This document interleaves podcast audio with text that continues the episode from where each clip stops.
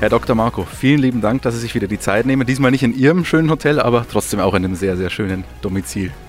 Ja, hier in Bachrhein, sehr angenehm. Temperatur, Wasser, Meer, angenehm, wie gesagt. Jetzt haben wir das erste Mal in der Formel 1-Geschichte Testfahrten gehabt, die nur drei Tage gedauert haben. Hat Ihnen das gereicht? Ja, ist für alle gleich. Und wir müssen den Kostenfaktor, den können wir nicht dehnen und drehen, wie wir wollen. Entweder geht man es konsequent durch. Ich finde, das war sehr kompakt. Natürlich, wenn man Probleme hatte, dann wirkt sich das entsprechend aus, wenn es nur drei Testtage. Aber das wusste man vorher. Und wir haben uns also am BTC sehr gut vorbereitet. Und generell sind wir überhaupt sehr zufrieden, weil so einen guten Testbeginn hatten wir, ich glaube, seit Red Bull Racing besteht überhaupt noch nicht.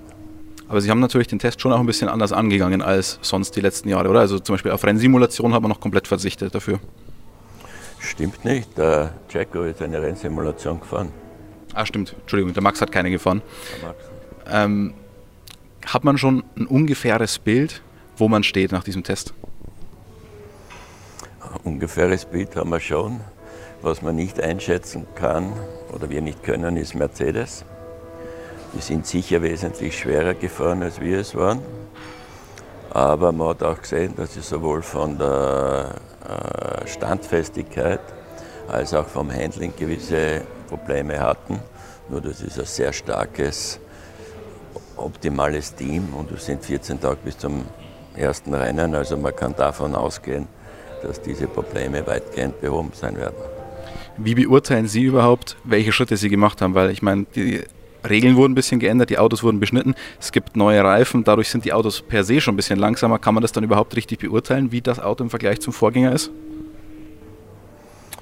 Wir sind von den Zeiten schon fast dort, wo wir voriges Jahr waren.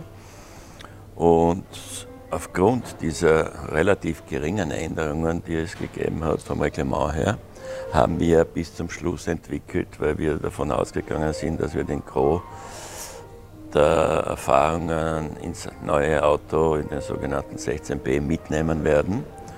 Und das scheint uns auch ganz gut gelungen zu sein. Zuverlässigkeit gab es von außen zumindest nur die eine Situation, als dem Jacko mal die Motorabdeckung weggeflogen ist. Sonst lief es wunderbar rund, oder?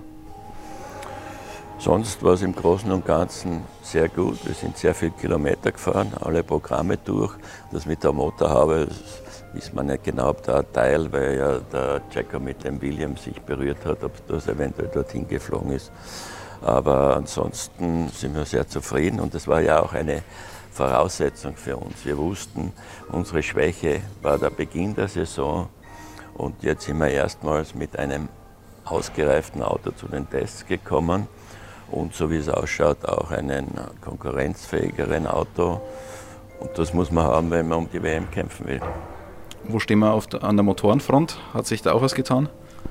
Motorenfront haben wir von Honda die Information, dass, und das spürt man auch, wir haben mehr PS und wir haben bessere Drivability, also da hat es auch einen Schritt nach vorne gegeben.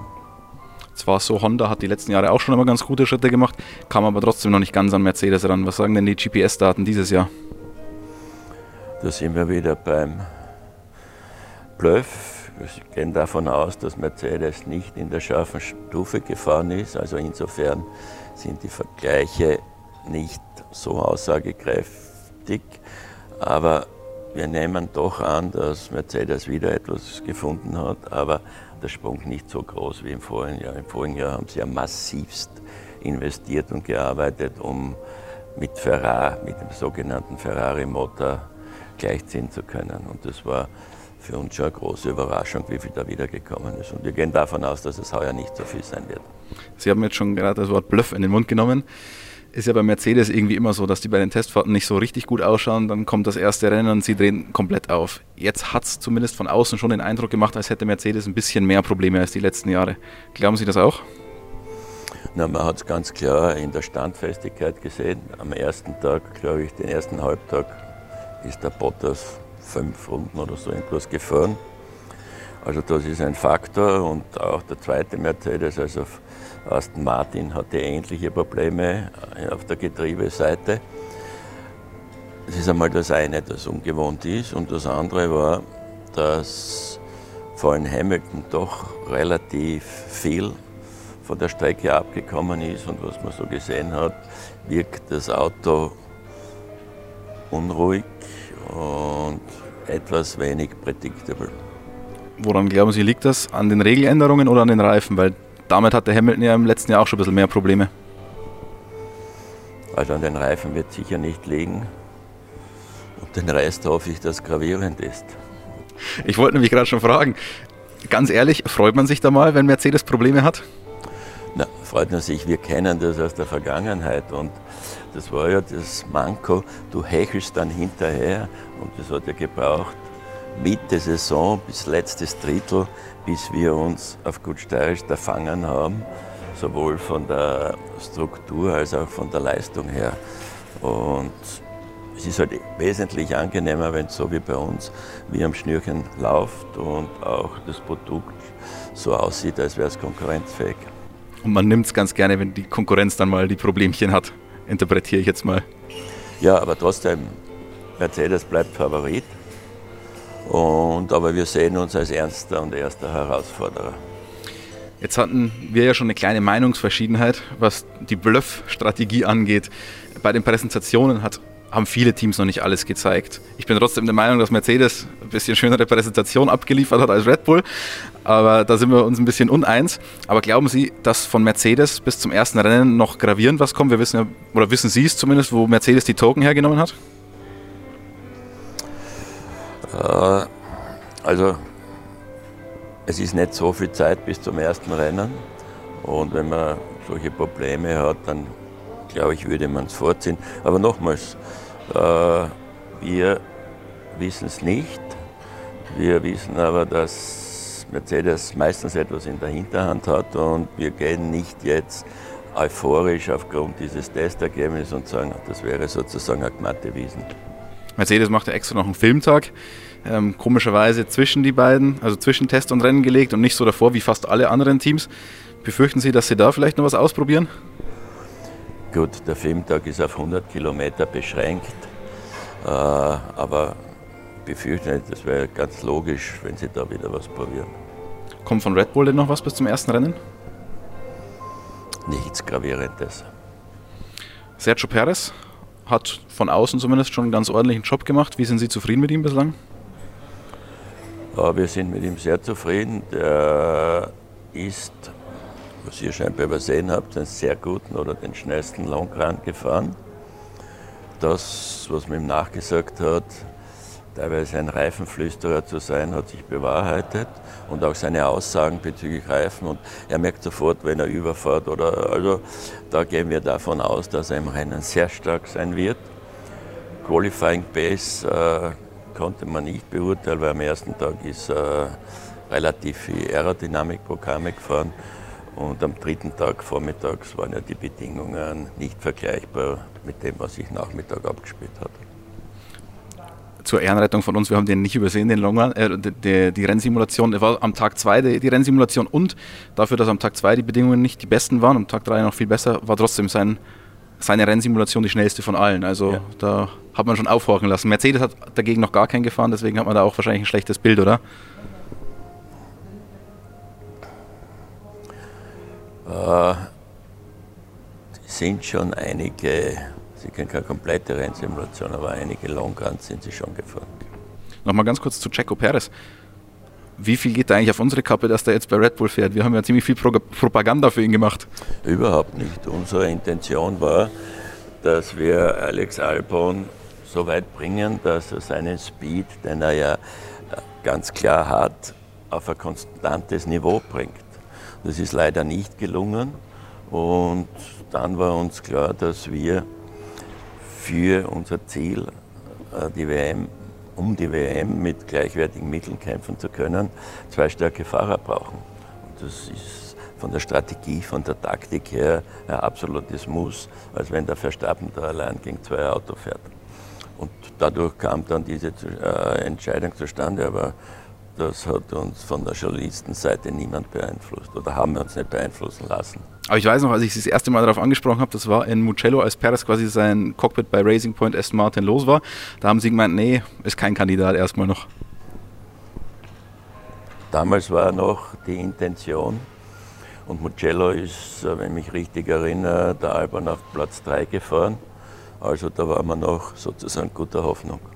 Bei Alpha Tauri gab es auch ein paar erfreuliche Sachen jetzt bei den Testfahrten. Yuki Tsunoda als Rookie. Naja, wenn man das Formel 2-Geschehen objektiv anschaut und nicht mit einer gewissen deutschen Brille, dann hätte man das schon längst feststellen können, was für ein schneller und starker Mann das ist.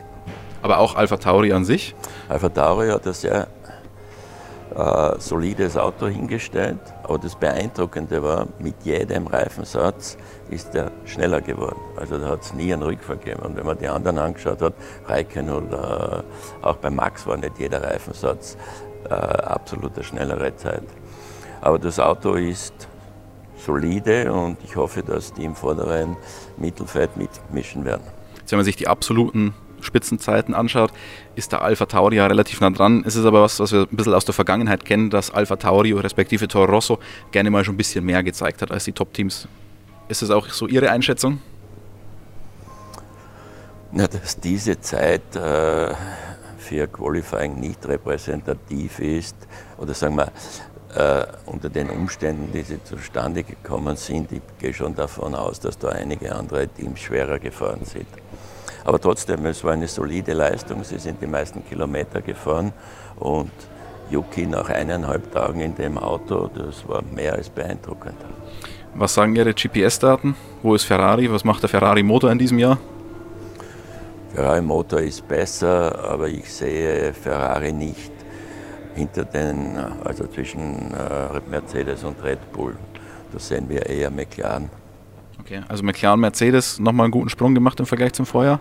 Ja, aber auch Renault schaut gut aus. Aber wie gesagt, wir wissen nicht, äh, wer ist mit wie viel Kilo gefahren und das ist schon entscheidend. Aber trotzdem, die, ähm, die sind zuverlässig und das Auto war in allen Testsessions, ob warme Temperatur oder mit Sandsturm, war immer vorne oder relativ vorne dabei. Jetzt haben Sie die Mercedes-Probleme schon angesprochen, die ja auch Aston Martin betroffen haben. Sebastian Vettel schauen wir uns natürlich auch immer noch ganz genau an. Was glauben Sie, kann der reisen mit Aston Martin, mit der Vorbereitung? Ah, das ist schwer zu sagen. Stroll hatte ja auch seine Probleme und aber trotzdem, die haben ja aufgerüstet, haben wesentlich mehr finanzielle Mittel als auch Personal. Also ich glaube schon, dass die zurückkommen. Aber ob sie es schaffen, dritte Kraft zu werden, das wird erst im Lauf. Ich glaube überhaupt nicht, dass im Mittelfeld das bei jedem Rennen gleich sein wird, sondern es wird streckenspezifisch wahrscheinlich unterschiedliche Reihungen geben. Aber vorne Mercedes und Red Bull wahrscheinlich schon wieder ein ganz gutes Stück weg vom Rest der Welt. Das hoffen wir schon, ja. Mit welchem Ergebnis wären Sie denn jetzt zufrieden beim ersten Rennen in Bahrain? Naja, mal nach dem desaströsen Auftakt in Österreich, wo beide Autos ausgefallen sind, dass einmal beide Autos ins Ziel kommen und ganz klar eines, am besten zwei am Podium. Soweit ganz kurz das Sportliche. Und da müssen wir noch einen ganz kleinen Blick auf Red Bull Powertrains werfen. Da hat sich ja im Winter einiges getan. Die Firma wurde gegründet. Die Prüfstände wurden teilweise schon bestellt. Und wie sieht es jetzt in Milton Keynes aus? Laufen die Vorbereitungen? Die Vorbereitungen laufen auf Hochtouren. Äh, das ist ein Wahnsinnsprojekt, ein verrücktes Projekt. Viele sagen, das kann sowieso nur Red Bull.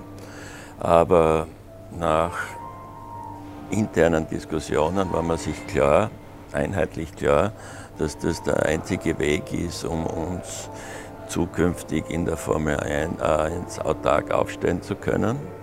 Und deshalb nehmen wir also diese Herausforderungen an. Wir haben ein Gebäude, die sogenannte Halle 8. Äh, jetzt nennen wir es nach Fahrern, das ist also Rind, das Rindgebäude. Das haben Sie sich wahrscheinlich durchgesetzt bei der Benennung? Na, da ist, äh, wir haben schon Vettel was haben wir noch? Lauder, also ein bisschen deutschsprachlastig ist es schon. Aber das wird adaptiert. Im westlichen Teil des Gebäudes befindet sich unser mobiler Prüfstand und der Rest der Prüfstände und auch der Fertigungshalle kommt in dieses Gebäude.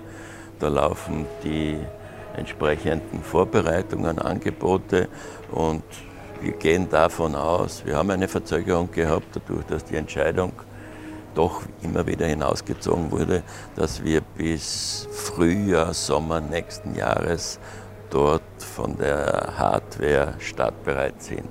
Parallel haben wir Inserate geschalten, haben ein sehr gutes Feedback erhalten und da wird die ganze Struktur aufgebaut. Inserate geschalten, da, da klingelt es natürlich auch mit dem Namen Andy Cowell. Was macht der? Ist der vielleicht eine Option für diese Abteilung? Wäre eine schöne Option, ist aber nicht aktuell. Okay, aber man versucht. Sprechen tun wir immer. Ah, sehr interessant. Wann soll der erste Motor dann dort gebaut werden? Der erste Motor wird 2023 das Honda-Triebwerk sein. Jetzt habe ich mit einigen Motorenleuten gesprochen, die haben mir erzählt, es ist gar nicht mal so einfach, selbst wenn man alle Pläne hat, so einen Motor einfach nachzubauen. Also vor allem so eine Power Unit, das war früher schon nicht so einfach, irgendeinen V10 Sauger oder was auch immer nachzubauen. Und jetzt so eine Power Unit ist schon exorbitant schwierig. Glauben Sie, das könnte da ein bisschen Zuverlässigkeitsprobleme geben dadurch? Also wir sortieren gerade mit Honda die Vorgangsweise. 22 bekommen wir die Motoren von Honda noch, also erst 23. Und wir gehen da schon davon aus, dass wir alle Unterlagen haben, dass wir alle Zuliefererdaten und all das haben. Das heißt, wir bauen nicht einen komplett neuen Motor, sondern wir nutzen das Bestehende und das ist mehr ein Sampling als ein Neubau. Aber Sie haben es ja schon jetzt zwischen den Zeilen auch angedeutet, das ist ein langfristigeres Projekt. Da geht es jetzt nicht nur um diese Zeit des Engine Freeze, sondern auch darüber hinaus, wenn der neue Formel 1 Motor kommt, oder? Ja, das ist klar der Plan, dass wir parallel zum Einsatz 23, 24 an dem neuen, sofern das Motorreglement so ist, dass das also ein Bravata, wie wir das sind, sich das leisten kann und alle Vorzeichen deuten darauf hin, dass die Kostengrenze kommt, dass das Triebwerk wesentlich einfacher sein wird, dass wir da auch schon in diese Richtung dann ein Triebwerk von Red Bull Powertrains entwickelt oder in Kooperation oder das, das immer offen in alle Richtungen. Kooperation, da klingelt es auch schon wieder. Hersteller gab es ja auch immer mal wieder Red Bull in Verbindung mit Volkswagen-Konzern. Ist die Verbindung noch da? Die ist, wir sponsern, oder wir haben relativ viel bei Audi gesponsert, wir haben bei Volkswagen Rallye gesponsert. Also da gibt es Kooperationen auf verschiedensten Ebenen. Aber wie gesagt, das heißt nur lang nicht, dass Formel 1 äh, unbedingt mit dem VW-Konzern, falls die sich entscheiden, in die Formel 1 zu gehen, zustande kommen muss. Herr Dr. Marco, vielen lieben Dank, dass Sie sich die Zeit genommen haben. Und dann wünsche ich uns allen eine gute Formel 1-Saison. Das bedeutet natürlich, dass wir die Hilfe von Red Bull brauchen, dass da vorne den schwarzen Autos mal ein bisschen Dampf gemacht wird. Wir versuchen alles. Danke.